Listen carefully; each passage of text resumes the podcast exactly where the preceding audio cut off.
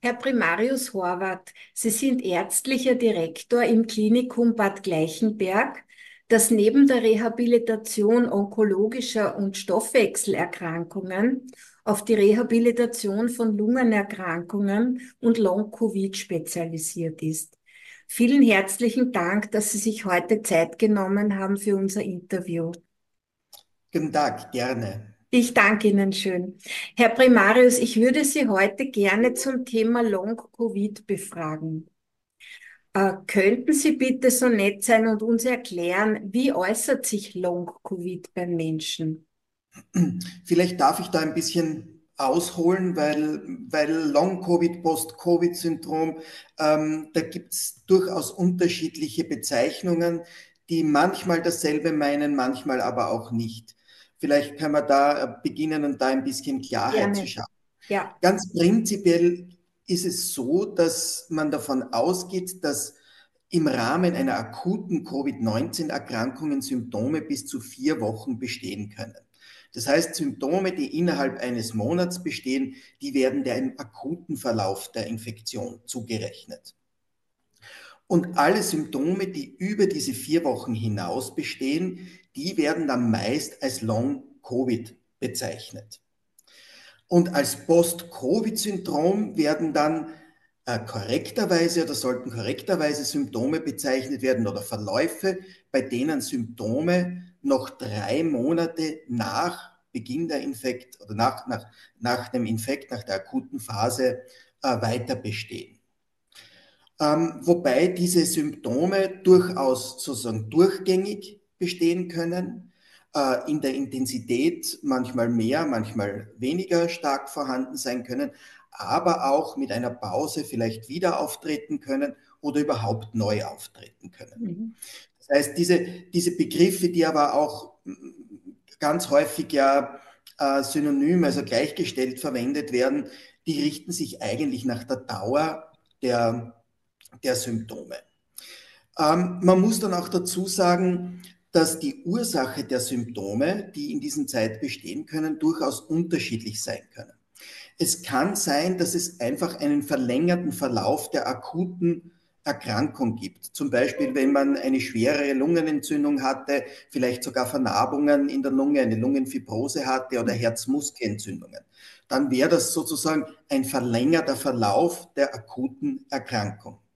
Es können aber auch Erkrankungen im Sinne einer Spätfolge von einer SARS-CoV-2-Infektion auftreten, äh, zum Beispiel im Rahmen einer Gefäßschädigung. Es können Embolien auftreten, es können vielleicht Herzinfarkte, Schlaganfälle, Stoffwechselerkrankungen neu auftreten.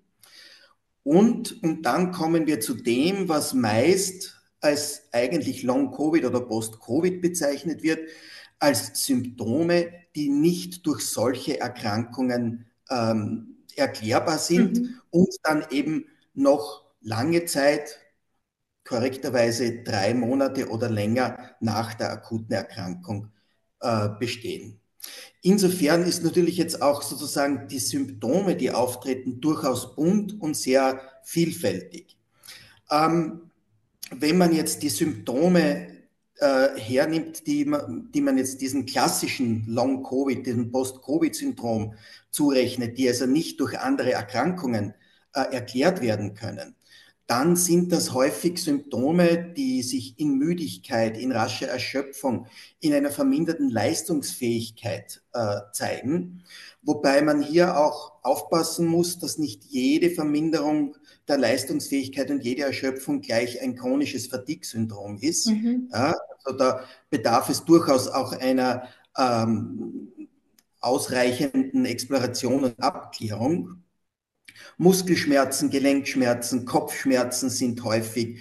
Ähm, Atemprobleme, Atemnot, vor allem bei Anstrengung, beim Bergaufgehen, beim Stiegensteigen mhm. vielleicht, die auftreten können, ähm, könnten sein Schlafstörungen, äh, Symptome, die sich aus einer psychischen Belastung ergeben. Also das ist durchaus etwas, was in unserer Erfahrung gerade bei Personen, wo die Symptome tatsächlich länger andauern, äh, durchaus auch häufig sind, sind eine, eine große Frustration, eine Unsicherheit, die sich vielleicht auch daraus ergibt, dass man einfach merkt, man ist nicht leistungsfähig, mhm. man kriegt Untersuchungen, wird abgeklärt und hat eigentlich im eigentlichen Sinne, Gott sei Dank, keine pathologischen Befunde mhm. dabei.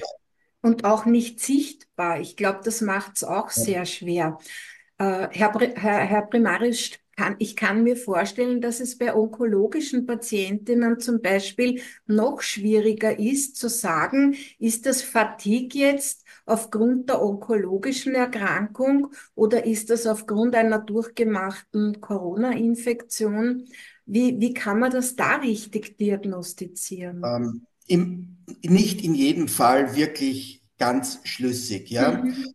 Wobei man natürlich auch sagen muss, dass das an sich von der Definition her eine, eine sich verstärkende Erschöpfung, eine sich verstärkende Fatigue im Rahmen einer Grunderkrankung, die aber durch äh, Corona verstärkt wird ja. oder neu ausgelöst wird, durchaus auch in die Definition eines Long-Covid, eines, eines Post-Covid-Syndroms fallen könnte. Mhm. Hier muss man natürlich dann auch äh, zum Beispiel natürlich auch von onkologischer Seite her abklären, ob eine ganz spezifische Tumortherapie eine Hilfestellung sein mhm. könnte. Also das braucht dann durchaus, äh, wie überhaupt natürlich, verschiedene Spezialgebiete. Ja und ist meistens nicht durch ein Gebiet allein wirklich meisterbar und beherrschbar. Ja, ein, ein, ein Thema wäre noch interessant, die Geschmacksstörungen zum Beispiel. Äh, ich kenne einige Fälle, ich leider bin selber auch davon betroffen, dass ich meinen Geschmack nicht mehr völlig wiederbekommen habe und dass ich so ein ganz ein zartes Taubheitsgefühl im Mund habe. Und das schon seit mehr als zwei Jahren jetzt. Ja. Gibt es da eine Chance, dass das besser wird? Kann man da von der neurologischen Seite her auch irgendetwas dazu beitragen? Naja, ähm, ich muss jetzt ganz ehrlich sagen, Neurologie ist jetzt nicht mein Fachgebiet. Mhm. Ja, also bin ich jetzt vielleicht auch nicht am allerletzten Stand und, und die Möglichkeiten, also mhm. da bitte meine Aussagen jetzt auch mit etwas Vorsicht ja, ja. Äh, zu genießen. Ähm, prinzipiell werden die Geruchs- und Geschmacksstörungen ja eher dieser ersten Gruppe, die ich äh, angesprochen habe, zugesprochen. Also das heißt, einem verlängerten Verlauf der akuten Erkrankung. Mhm. Ja? Und ähm, eine ganz spezifische Therapie ist mir persönlich jetzt nicht bekannt, mhm. aber da muss ich jetzt auch ganz ehrlich sagen, mhm. da bin ich jetzt nicht wirklich der Ansprechpartner, ja der, der da wirklich ganz, ganz verlässlich Auskunft geben kann. Es gibt natürlich schon Geschmackstraining, das kann man machen, ja, genauso wie Geruchstraining, das gibt's und das kann auch zu einer Verbesserung führen.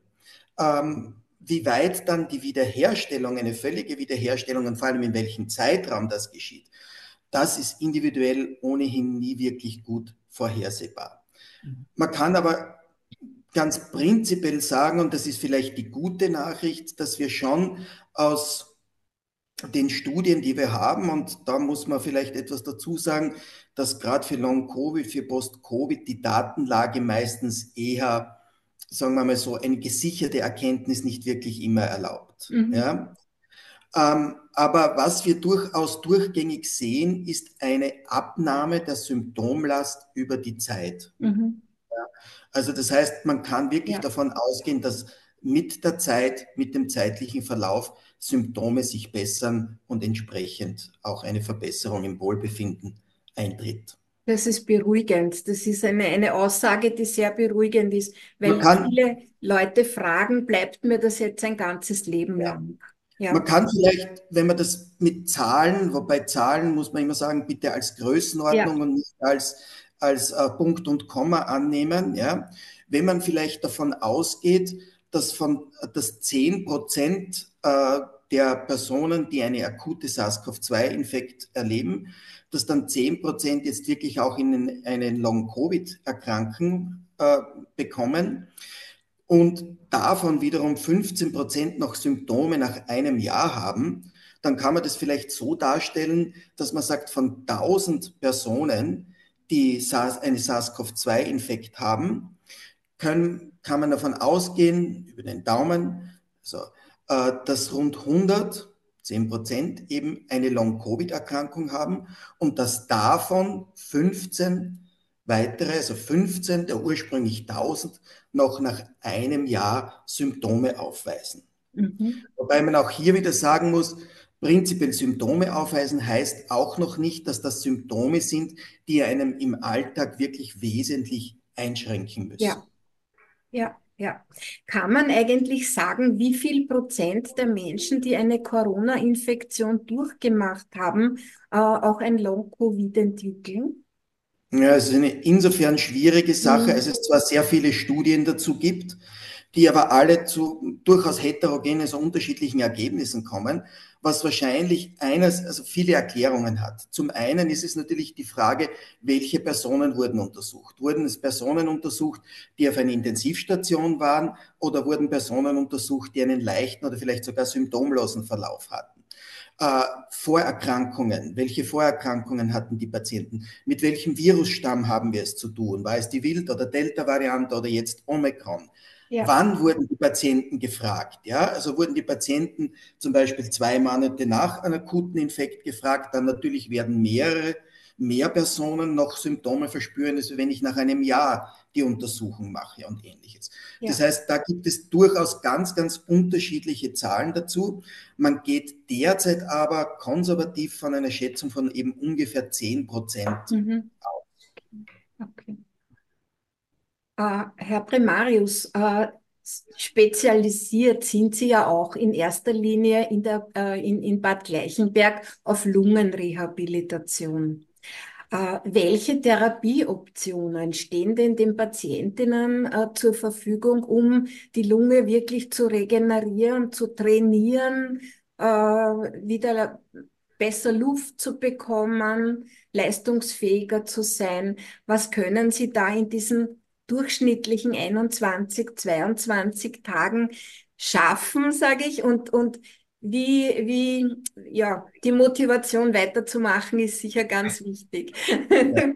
Naja, also äh, auch da muss ich vielleicht wieder ein bisschen umfassen und nicht nur von der, von der Lunge sprechen, ja, weil wir mhm. auch gerade gesagt haben, es sind nicht nur die Atemnot, nicht nur mhm. lungenbezogene Symptome, sondern es ist ja wirklich ähm, Symptome, die mehr oder weniger ja wirklich ganzheitlich die mhm. gesamte Person in vielen Lebenslagen und in vielen Aspekten betreffen. Ja.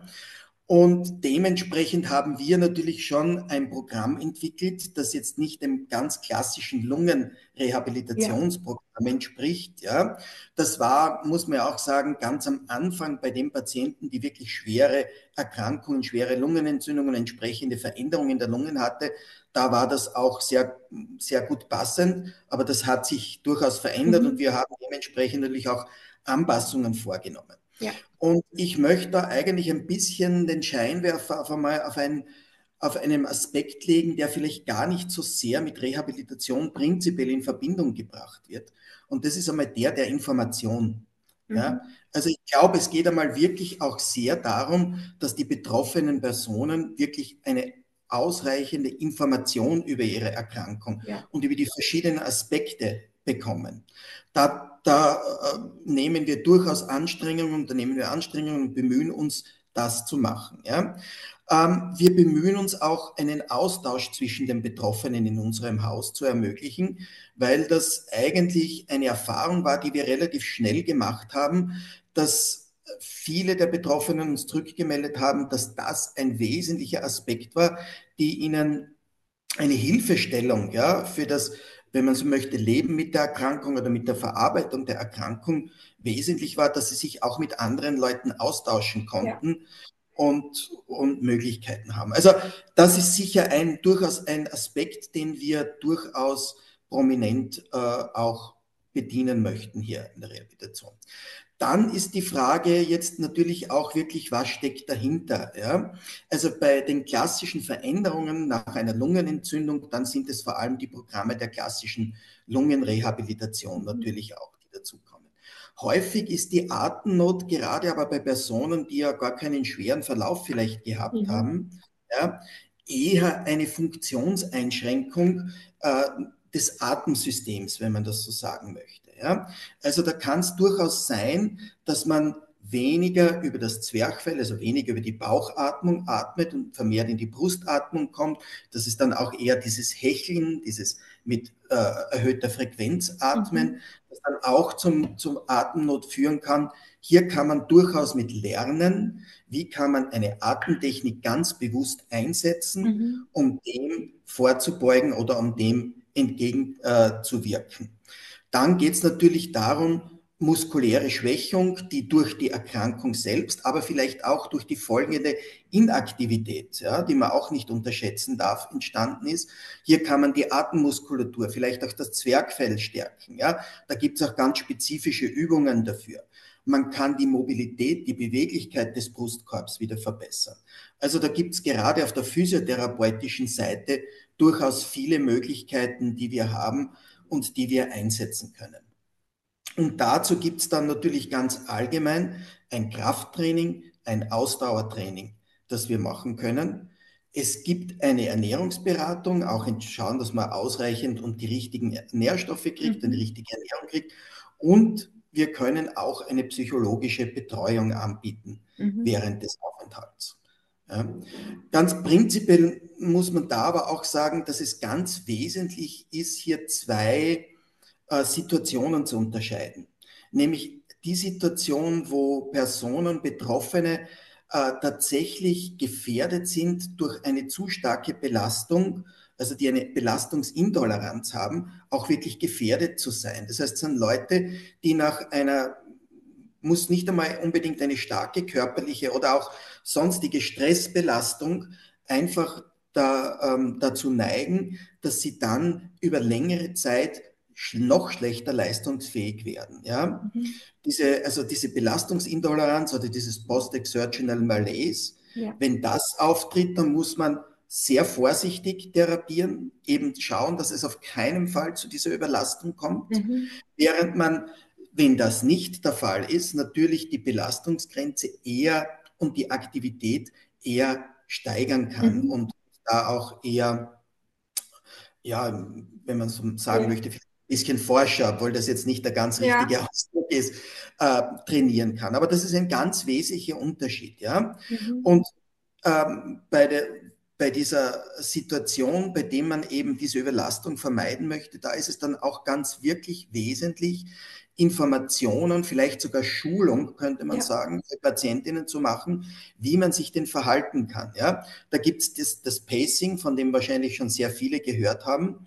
Das im, jetzt einmal im Konzept eigentlich gar nichts anderes sagt, als wie man soll die Aktivitäten durchführen, die man mit seiner Energie, die man zur Verfügung hat, auch tatsächlich leisten kann mhm. und sich eben nicht überanstrengen kann.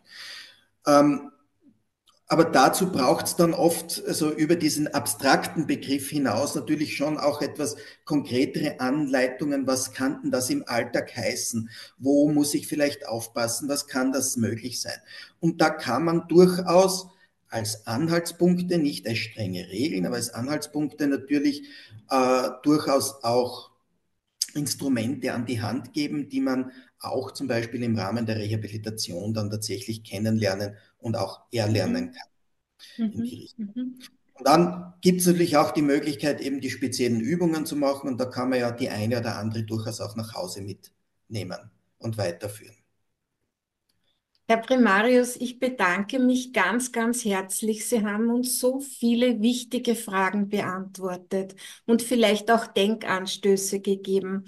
Und ich bedanke mich auch, ich durfte auch diese Rehabilitation machen und es hat mir irrsinnig viel gebracht. Ja, ich habe mir viel mitgenommen in meinen Alltag und ich möchte das auch gerne weitergeben, dass die Leute nicht verzweifeln und nicht aufgeben, sondern einfach die Möglichkeiten nützen, die zur Verfügung stehen.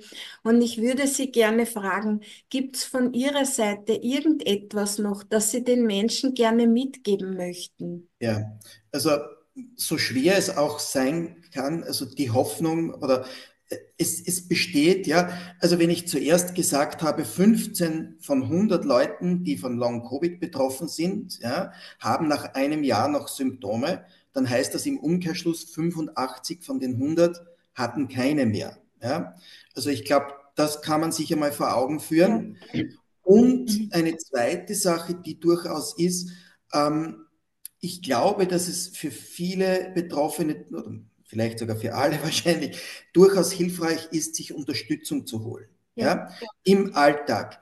Ähm, das kann jetzt darum gehen, dass man einen Einkauf erledigen lassen kann, kann aber natürlich auch dahingehend sein, und das ist, glaube ich, durchaus auch zu empfehlen, dass man sich über Selbsthilfegruppen informiert mhm. und schaut, dass man da wirklich Anschluss kriegt, um hier nicht alleine sozusagen ja. wirklich sein äh, zu bleiben, sondern wirklich auch Unterstützung zu haben, wo immer die dann auch, auch herkommt. Das wäre mir, glaube ich, wäre wichtig. Und sich durchaus auch Zeit für sich selbst zu nehmen, vielleicht jeden Tag. Bisschen auch was, was man so mit dem Schlagwort der Achtsamkeit vielleicht mhm. auch bezeichnen könnte. Vielen, vielen Dank, Herr Primarius. Ich kann Ihnen nur das Allerbeste wünschen und, und, und ich bedanke mich im Namen aller Patienten dafür, dass es das gibt und dafür Ihren Einsatz, für Ihre Bemühungen, auch die Dinge zu verändern, anzupassen äh, zu entwickeln. Und ich hoffe, wir werden in einiger Zeit uns wieder hören und Sie können mir wieder Neues berichten. Gerne. Danke. Vielen Dank für die Einladung und für die Danke. Gelegenheit. Dankeschön. Danke sehr. Wiederhören. Wiederhören.